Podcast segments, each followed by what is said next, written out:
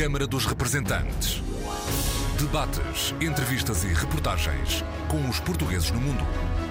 Câmara dos Representantes, com Paula Machado.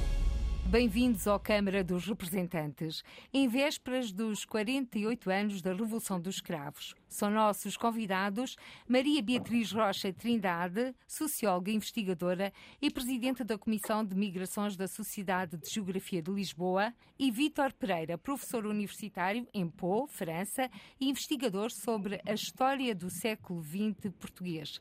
Recordamos também Gérard Blancourt, o fotógrafo francês que retratou as difíceis condições de vida dos portugueses que chegaram à França nos anos 60 e 70, mas que também viajou até Portugal para imortalizar os primeiros dias da Revolução de Abril. Gerard Blancourt, que amanhã, sexta-feira, vai ser homenageado em Lisboa na Sociedade de Geografia. Vozes de e em liberdade. Desde 23 de março, Portugal vive já mais dias em democracia do que quantos viveu em ditadura. Fique por aí. Em vésperas da Revolução dos Escravos, Maria Beatriz Rocha Trindade recorda este dia de há 48 anos. Eu regressei de França em 1970, comecei a trabalhar na, na universidade enquanto assistente. Nessa altura não era muito fácil o reconhecimento dos diplomas obtidos no estrangeiro e estava a residir de facto em Lisboa. Foi uma grande, grande surpresa esta notícia, desejada, mas inesperada. E quando me telefonaram a pedir que não saíssemos e que os meus filhos não fossem à escola, eh, eu julguei que se tratava de uma brincadeira, não achei graça brincar com algo verdadeiramente desejado e levei algum tempo a, a convencer-me. E foi com grande entusiasmo que tomámos conhecimento.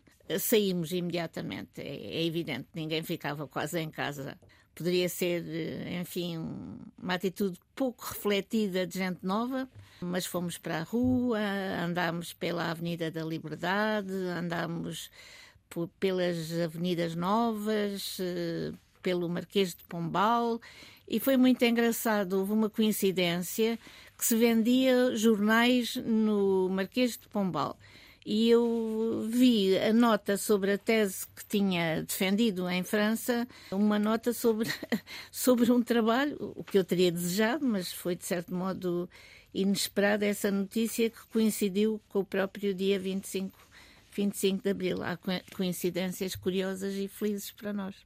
E o que dizia nessa crónica? Essa crónica era uma apreciação de um trabalho feito sobre a presença portuguesa em França, sobre os imigrantes. É evidente que a imigração não era um assunto querido pelo governo de então, porque refletia, evidentemente, o insucesso das pessoas continuarem a viver em Portugal e não, não lhes ser possibilitado qualquer tipo de projeto para o futuro e justamente por não ser querido não era falado. Este trabalho que eu realizei que não foi extensivo sobre toda a presença portuguesa em França, mas sobre um grupo que eu descobri, entre aspas, nos arredores de Paris e que vinha do centro-norte de Portugal, da aldeia de Queiriga, no Conselho de Vila Nova de Paiva, distrito de Viseu, emigrara para a França no fim da primeira, primeira Grande Guerra, deixara lá um único que era chamado francês, tinha casado também com uma senhora francesa e quando se inicia no fim dos anos 50 a ida para a França, esse senhor teve uma grande importância ao conseguir trabalho, ao produzir cartas de chamada, foi a grande ponto de, de ligação. E foram exatamente para a mesma região, era no Essonne, perto da Faculdade de Ciências de Paris, em Orsay. Eles tinham ido para Limour, a região pode ser conhecida como Limour-Orsay E daí justamente o meu grande interesse de ver um grupo de portugueses bem instalado, com uma missa em português que lhes era dedicada, a organizar bailes com um acordeonista que também se estabelecera e que viera de Cairiga. É evidente eu, algarvia e vivendo em Lisboa, não fazia a menor ideia que Cairiga existia e perguntei ao, ao senhor padre de onde eram e ele disse que eram de Carriga, em fiquei na mesma. Se diga outra, outra terra, ele então disse-me que era um Pré de Viseu. e foi assim que eu cheguei à localização de Queiriga, que hoje também é a minha terra. Recordações do 25 de abril de 74 e de uma história que foi publicada por essa ocasião, Maria Beatriz Rocha Trindade. Vítor Pereira, em França, é um filho da Revolução. Já nasceu depois de 74. No entanto, estudou e estuda a história portuguesa do século XX. Que memórias, que estudos, que conclusões tem recolhido ao longo do seu trabalho enquanto investigador?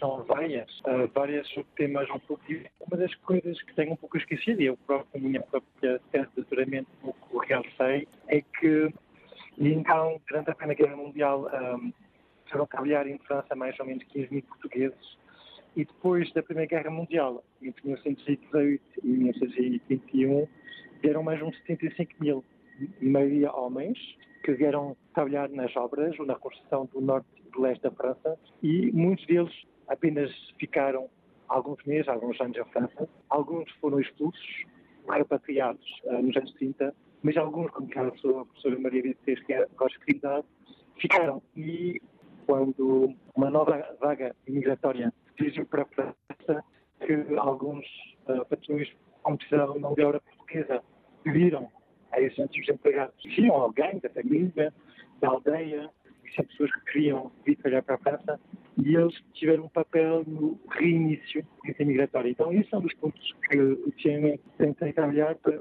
ter uma visão mais abrangente da história da imigração portuguesa em França durante todo o século XX. E essa imigração portuguesa no século XX era uma imigração muito pouco politizada? É sempre complicado esse uso de termo politizado, porque durante o Estado Novo não era o que o Estado Novo quisesse ou queria, era político.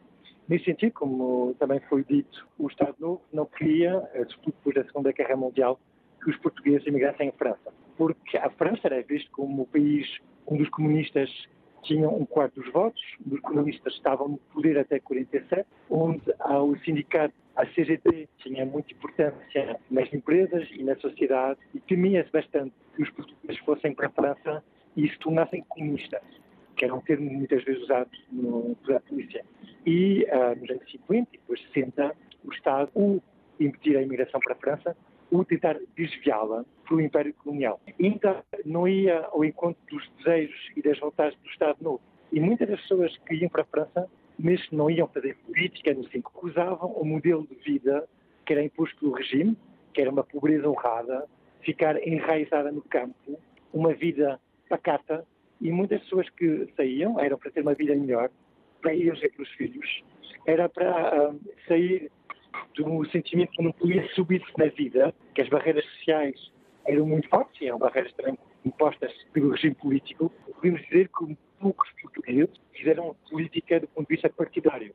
Mas a imigração deles era política e foi, em parte, vista assim pelo regime e por algumas pessoas do regime vinham isto como Portugal uh, rural, com pessoas que viviam no campo, que aceitavam salários baixos que aceitava do meio proprietário, do, do cartão na fábrica, e isso foi um, um mundo que a imigração ajudou a acabar. Maria Beatriz Rocha Trindade estava a assinar enquanto ouvia o Vítor Pereira. A Maria Beatriz Rocha Trindade também constatou esta vivência dos portugueses em França, mas também foi em França e antes de falarmos eh, do 25 de Abril, que é um pretexto para a nossa conversa, viveu o maio de 68 em Paris.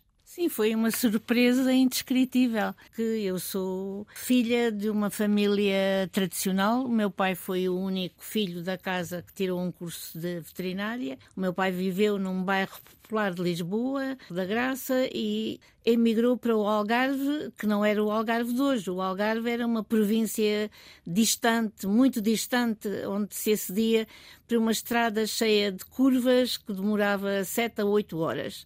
Eh, sempre vi o meu pai, veterinário municipal, eh, muito descontente com a vida que levava, ganhava pouquíssimo. Eh, não era hábito tratar de cães nem de gatos, mas só de animais de porte, e dizia muito mal do governo, com grande preocupação da, da minha mãe. Mas o meu pai seria uma, era uma pessoa ordeira que nunca alinharia de forma, de forma nenhuma em qualquer tipo de revolução. É a minha convicção. E, portanto, eu saí dessa família e cheguei à França. Foi para mim uma novidade imensa. Eu comecei a frequentar a psicologia social na Sorbonne e viemos tomar um café e há um colega que me pergunta qual era a minha nacionalidade. E eu disse portuguesa, sem abrir a boca. Ele imediatamente disse-me reaccionnaire. E eu percebi que era uma ofensa, mas não sabia o que era reaccionário. Isto define justamente a deseducação, se me permite a expressão, da população portuguesa. Não se falava de política e ensinava-se a aceitar a vida que cada um levava. E quando eu cheguei e encontrei o meu marido, porque já estava casada, ele julgou que eu estava a brincar por não saber o que era reaccionário. Ora bem, imagine o que foi esta jovem chegar à França e efetivamente deparar com o confronto de ideias, abrir os olhos, passar a ler livros e a ouvir conferências e a ouvir opiniões que nunca tinha ouvido. Foi um deslumbre, uma abertura. Eh, e quando a Revolução de 68 se produziu, nós que vivíamos nos arredores de Paris, em Orsay, porque o meu marido frequentava a Universidade de Orsay para fazer o, o doutoramento em Física, nós metemos-nos imediatamente a caminho de Paris para participar no que para nós era, era um espetáculo. Foi um deslumbre entrar na, na Sorbonne naquela altura, uh, completamente invadida, desculpa a expressão, com acampamentos lá dentro, com crianças de todas as idades, com todos os auditórios a terem quem explicasse, falasse promovesse a revolta perante o, que estava, é uma experiência perfeitamente inesquecível e, sobretudo, para mim. E agora, Vítor Pereira, vamos conhecer um pouco dos seus pais. O Vítor Pereira já nasceu em França. Nasci na Normandia, a uns 80 quilómetros de Paris, e a história dos meus pais é uma história bastante comum. Isto é, o meu pai uh, nasceu em Fonte Lima, no Minho, e desde uma família pobre e muito novo. Ele, depois da quarta classe, foi trabalhar nos arredores de Lisboa. Depois, quando chegou aos 18 anos, como todos os jovens nessa altura, isto é, nos anos 60, ele devia fazer a topa. Decidiu não fazer a topa e ir para a França, de forma clandestina, passando pelo Rio Minho. E quando uma vez eu lhe digo porquê ele tinha feito isto, sendo que ele não tem consciência política e nessa altura acho que não tinha também, disse-me que toda a gente fazia isto, toda a gente imigrava. Então ele foi para a França, nos Açores Paris, em, em Saint-Ouen, que é um dos sítios onde houve muita imigração portuguesa desde os anos 20. Foi vivendo nos arredores de Paris, dos quais não gostou nada, e depois encontrou um trabalho em Vernon, uma cidade bastante pequena, mas a 80 km de Paris, e foi ficando por lá e ainda vive lá. No entanto, o que torna a sua trajetória talvez um pouco diferente, mas não também eh, não totalmente incomum, que mesmo antes do 25 de Abril, deu voltar para Portugal a apresentar para fazer o seu serviço militar. E ele, no início, quando contou isto, não, não entendia porque que ele, estando em França, voltou para Portugal e ainda viu o Estado Novo. Mas depois, vendo nos arquivos do Ministério da Defesa Nacional, vi que não era um caso assim tão pouco comum. Muitos jovens iam aos 17, 18, e eram considerados submissos ou refractários, e depois voltavam. Estranhamente ou não. O Ministério da Defesa Nacional, as ordens que dava era não usar esses jovens voltar. Um dado diferente, porque a ideia que se tem é que quem emigra é para fugir, exatamente, entre aspas, à tropa. Muitos fizeram justamente isto, porque eu conheci muitos em Orsé que tinham regressado e depois não tinham sido punidos e ficavam com a situação regular. Exatamente. E depois o meu pai tive a sorte de apanhar o 25 de Abril quando fiz o serviço militar, por isso não, não tive que combater no ultramar. E depois encontrou minha mãe em Portugal, numas férias, acho eu. E depois minha mãe foi para a França e eu nasci. É mais ou menos essa história, bastante comum. E como é que nasceu o interesse de Vítor Pereira pela história do século XX português? Essa é uma história, ah, muitas vezes as pessoas não acreditam muito. Eu, no início, quando eu fiz estudo de história, na universidade, ah, primeiro em Rouen, e eu gostava muito mais da história medieval. E eu queria fazer história medieval e não tinha assim tanta, tanta vontade história portuguesa ou história de Portugal. Mas chegou um momento onde eu tive que escolher um tema de trabalho. E o tema de trabalho que eu queria estudar era um tema de história medieval, que é a relação entre os portos da Normandia e os portos de Portugal no século XIV. Só que a França conheceu muitas guerras e os arquivos que eu devia usar para fazer estudos tinham sido destruídos. Então tive que pensar no tema e como eu tinha lido recentemente, nessa altura, a obra de José Saramago e Lobo Antunes, século XX, e tratam do exílio, foi assim que eu pensei também no início do exílio português em França, nos anos 50, 60 e 70, e também porque era um tema que era muito longe de mim e da minha família, porque os pais e enfim, meus, meus tios não, não fazem parte desta história. É um acaso, e um caso que, do qual gostei. E... Exílios Maria Beatriz Rocha Trindade tem sido também um tema que tem estudado. Aliás, tem dedicado uma vida a estudar as migrações. Eu acho que agora nem deveríamos dizer, não sei o que o Vitor pensa, mas nem deveríamos falar de exílios nem de migrações, mas de mobilidade.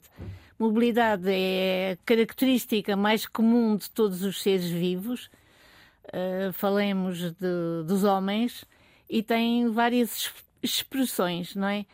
A migração, a migração hoje adotada que inclui a migração ex-migration e imigração in-migration, define muito melhor nos nossos dias migração do que é migração porque a mobilidade hoje eh, é muito maior, a facilidade de deslocação é muito grande e muito diferente, evidentemente, no século XXI do que foi no fim do século XIX e do século XX, para não recuar. Exílios eh, é uma forma de migração, não no sentido jurídico, mas o exílio é diferente da migração. São ambos definidos como formas de mobilidade, mas a migração que, que nunca é totalmente por vontade própria mas as pessoas julgam que decidem emigrar por vontade própria, não pode o mesmo ser definido nem dito relativamente ao exílio, porque, em regra, o exílio é compulsivo, tem uma forma de movimento de caráter obrigatório e, inclusivamente, o sentimento, toda a parte emocional do emigrante que julga ter emigrado por vontade própria ou do exilado que não se considera eh, ter movido por vontade própria são totalmente diferentes. O exilado, em regra, não pode fazer da mesma forma um projeto de regresso, de retorno, como faz um imigrante. Portanto, inclusivamente, este retorno que orienta, que conduz muito eh, o comportamento daquele que está no estrangeiro a, a residir, conduz o emigrante a toda uma situação de poupança, tendo em vista um regresso, isto nos primeiros tempos, tudo se altera com o tempo de estadia, eh, e o exílio vê isso em função de uma mudança social e, sobretudo, uma mudança política ou religiosa. Portanto, está a ver, são duas figuras que expressam a mobilidade, que o fazem por eh, razões diferentes e cujos projetos e as vivências são também diferentes. Ultimamente tem-se falado efetivamente muito nos exílios, porque todos estes exilados que estão no, neste cemitério que tem sido um Mediterrâneo chamaram muito mais a atenção do que todos os exílios que se processam, embora as notícias hoje tenham uma difusão eh, diferente, mas eh, o Mediterrâneo está mais perto da Europa, está mais perto de nós e, portanto, por incrível que seja, presta-se sempre mais atenção ao que está mais perto e por estar mais perto e mais próximo. Uma das pessoas de quem a Maria Beatriz Rocha Trinidade foi próxima foi Gerard Blancourt, o fotógrafo da imigração portuguesa dos anos 60 e 70 e que amanhã, sexta-feira, vai ser homenageado na Sociedade de Geografia de Lisboa. É um prazer imenso pensar que efetivamente pode ter lugar em Lisboa dando continuidade a uma grande homenagem que foi prestada uh, em Paris. Há, homens de Paris, amigos, uh, amigos do Gerald Blancourt, e deles destaco, por exemplo, o, Presídio Peixoto de Faf, o Manuel Vaz Dias, eh, da área do, do Fundão, Castelo Branco, e, sobretudo, eh, a sua viúva, que estará, que estará connosco, mas muito, muitos deles uh, vêm aqui. E quando isto foi realizado em Paris, antes da pandemia. Em 2019. Exatamente. Ele tinha falecido em 2018. Para precisar, Gerald Broncourt nasce no Haiti em 1926 e era filho de uma professora do ensino básico, agora na altura chamaria primário, e refere-lhe figuras portuguesas como o grande descobridor de Sagres e outras, e, e ele repetiu-me isto várias vezes que ficava estupefacto, maravilhado como um país tão pequeno tinha descoberto tanto, tantas terras novas e tantas gentes eh, diferentes. Ele emigra para Paris, deixou um nome na área do jornalismo, da fotografia, da pintura. Ele próprio funda um centro de arte com um americano em Port-au-Prince, tudo isto no Haiti, e tem uma longa vivência em Paris. Interessa-se pela fotografia por motivos que possam constituir objeto menos fotografado, daí o seu interesse pelos bairros de lata dos arredores aqui de Lisboa, zonas pobres e também os bidonville onde residiram os nossos portugueses. Eu acho que Portugal deve muito a Gerald Blancourt porque ele deixa uma memória, um legado cultural riquíssimo em imagens, o que justifica a condecoração que lhe foi atribuída tanto pelo chefe de Estado francês como pelo chefe de Estado português. Eu ainda tive a ocasião de participar numa festa que lhe, que lhe, foi prestada também, por essa altura. Fizeram uma reconstituição com os dois presidentes da República em Champigny, com uma grande presença de portugueses. Foi uma coisa muito, muito, muito emocionante. E nós ficamos com, com essa riqueza. Ah, é evidente que todas estas fotografias estão reunidas Uh, num livro que, que, foi publicado por dois fafenses, o Dr. Daniel Bastos e o Dr. Paulo Teixeira.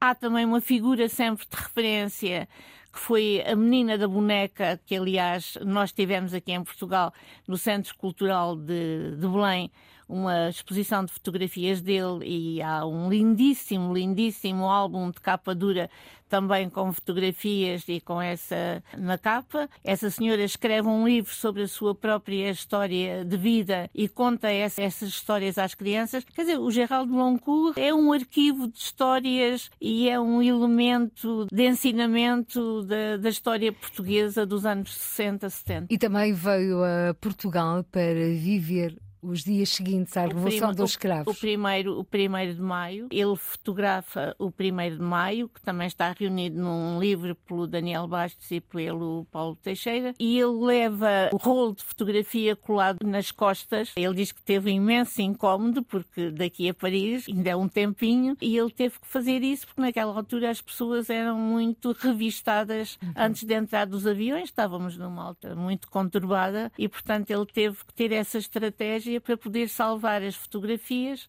que hoje estão publicadas e que são lindíssimas e mostram todo aquele entusiasmo que os da minha idade ainda, ainda recordam com muita emoção perto da fonte luminosa. E que confidências lhe fez Gerard Blancourt sobre estes dias da Revolução em Portugal? Ah, ele, em 1974. Ele, ele, ele, em primeiro lugar, disse-me muitas vezes, ele era um homem bem disposto, era um encanto, era um encanto de pessoa, e ele dizia que tinha tido uma sorte imensa na vida, porque tinha tido uma vida, ele próprio também, muito, muito variada, de, de fugas e lutas, e ter tido essa possibilidade de ter, de ter viajado com o Álvaro Cunhal, de ter conhecido o Álvaro Cunhal e, e o Dr. Mário Soares, né? figuras que, por quem ele tinha, como, como todos temos, grande, grande reverência e, e admiração, e de poder ter tido a sorte, palavras dele, de ter colhido essa riqueza fotográfica que conservou, que foram salvas e que hoje existem para nosso deleite. A Maria Beatriz Rocha Trindade referiu Daniel Bastos ele é professor, sociólogo e também autor de vários livros, um deles sobre Gerard Blancourt, mas amanhã também, sexta-feira, vai lançar, no âmbito desta homenagem a Gerard Blancourt, vai uh, apresentar um livro Comunidade, Imigração e Lusofonia.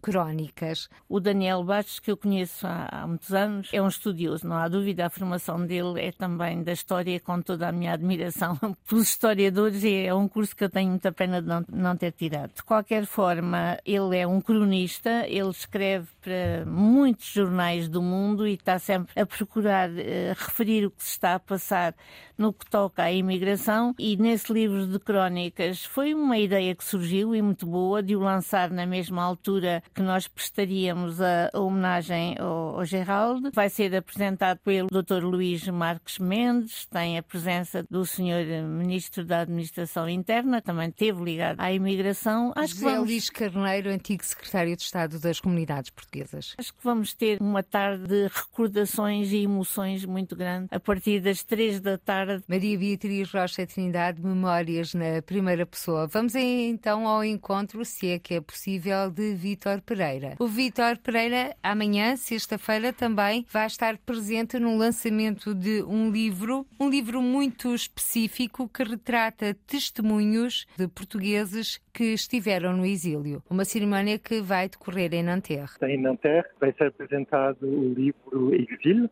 que reúne três testemunhos de homens e também de mulheres que uh, exilaram-se para não fazer a guerra colonial e também em oposição ao Estado Novo e uh, este livro trata o exílio delas e a itinerância delas em vários países, a França, a Bélgica, o Rio de Janeiro, o Chile, a Escandinávia, a Suécia, uh, por exemplo, e então tenta mostrar como é que as pessoas tomaram a decisão de deixar o país, de forma clandestina, muitas vezes, com o risco de nunca mais poder voltar a Portugal, porque eram pessoas que tinham nascido durante o Estado Novo e o Estado Novo parecia não querer uh, cair, apesar da, da morte do Salazar em 68, e como é que então elas chegaram uh, nesse país, porque é que era escolher tal país ou outro país e como é que se mobilizaram, por exemplo, à volta do Comitê de Desertores, uh, publicando jornais como a Voz do Desertor em França, uh, para tentar denunciar uh, os crimes do colonialismo português e tentar ajudar os outros que queriam também fugir de Portugal. Existiram muitas histórias que lhes chegaram às mãos? Eu não coordenei o livro. O livro,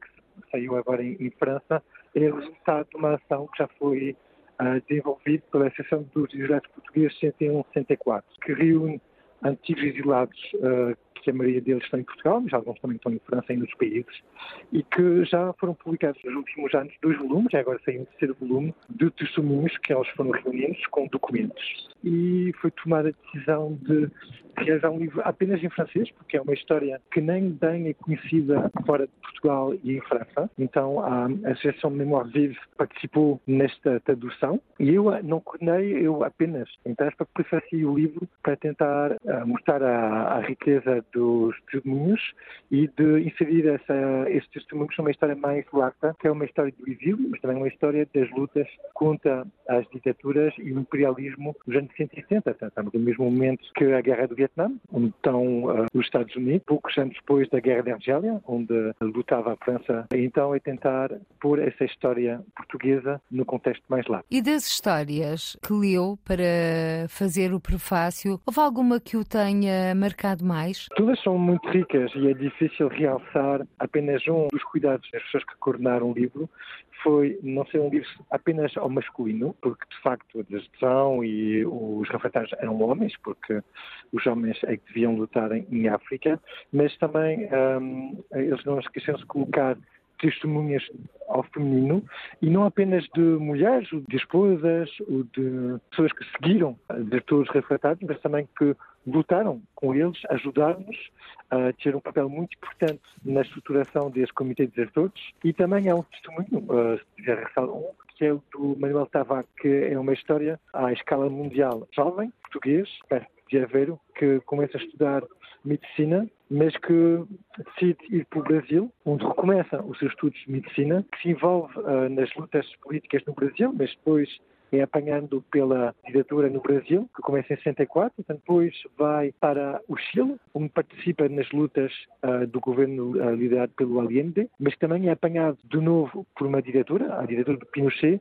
e que acaba uh, chegando com exilados chilenos em França, onde depois ainda vive agora. Então, como se vê, a partir deste caso, é uma história realmente mundial e não é apenas uma história, como contamos há pouco, de imigração portuguesa para a França, mas é uma imigração que, e que vai a vários países e onde há comunicações entre os vários países, como se vê nesse caso. Vítor Pereira é um historiador do século XX português. Analisando 48 anos depois a Revolução dos Escravos, o 25 de abril de 74, cumpriu-se os ideais de abril? Ah, isso é sempre um debate que é candente e que é sempre difícil de responder. Um historiador pode tentar analisar quais eram as aspirações quais eram os valores de Abril e para vários atores, não eram os mesmos para o General Spínola como eram os do Salgueiro Maia ou do Álvaro Cunhal do Mário Soares, são, eram vários. Há várias interpretações do 25 de Abril, mas uh, por isso nós, nosso papel, não é dizer que cumpriu, não se cumpriu, mas ver quais eram os ideais, mas que está à vista todos é que as várias aspirações, que era a descolonização, aconteceu, as várias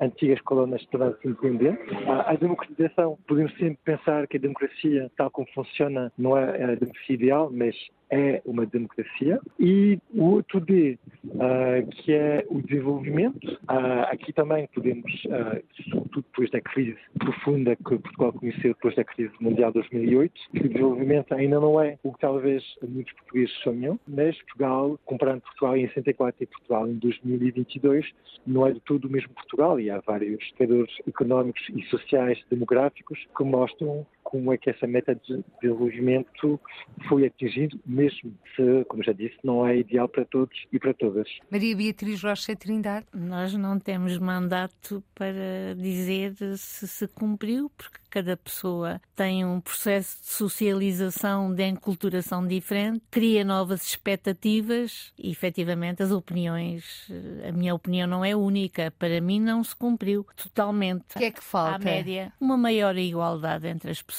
Acho que se tem cavado uma grande diferença entre os grupos sociais, sob o ponto de vista social uh, e sob o ponto de vista económico, e que a classe média está a diluir-se e a desaparecer, e portanto, tudo o que eu peço na vida, independentemente de qualquer ideologia política, é que se esbatam as diferenças entre grupos. É evidente que é muito bom haver pessoas possidentes que criem emprego, mas é mau não haver maior igualdade e haver grupos grupos tão pobres e em tanta dificuldade. E agora, uma nota: a Associação dos Portugueses de Fontenay-sous-Bois vai organizar nos dias 22, 23 e 24 de abril as comemorações do 48º da Revolução dos Escravos. Fontenay-sous-Bois foi durante muitos anos a única cidade estrangeira com um monumento ao 25 de abril, cuja iniciativa se deve a José Batista de Matos, que presidiu a associação durante várias décadas e que já não está entre nós.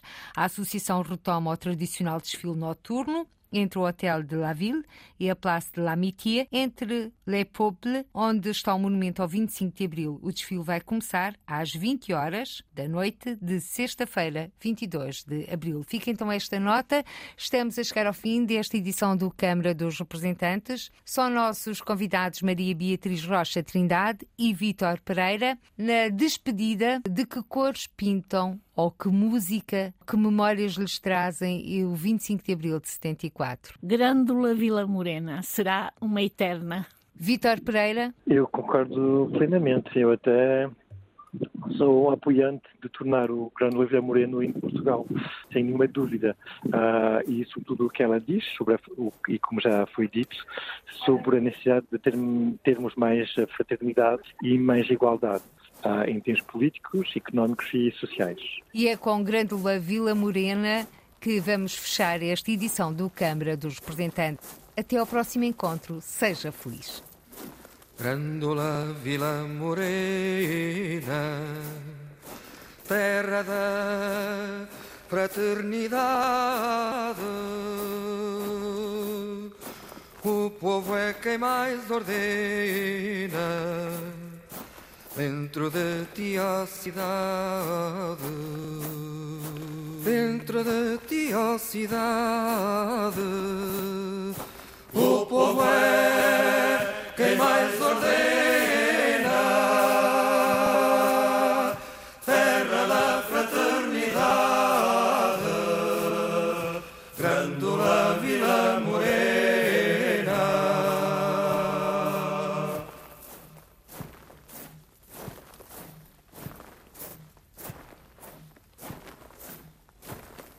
cada esquina um amigo, em cada rosto igualdade. Grândola Vila Morena, terra da fraternidade, terra da fraternidade. Grândola Vila Morena, em cada rosto igualdade, o povo é quem mais ordena.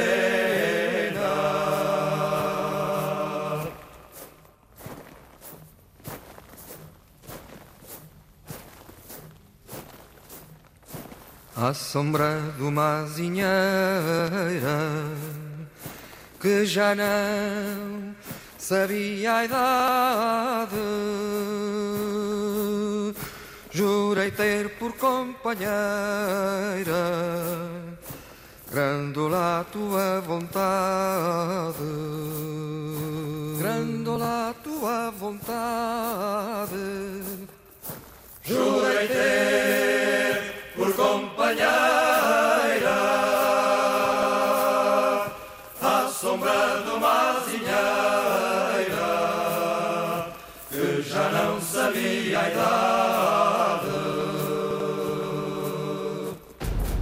Câmara dos Representantes. Debates, entrevistas e reportagens com os portugueses no mundo. Câmara dos Representantes, com Paula Machado.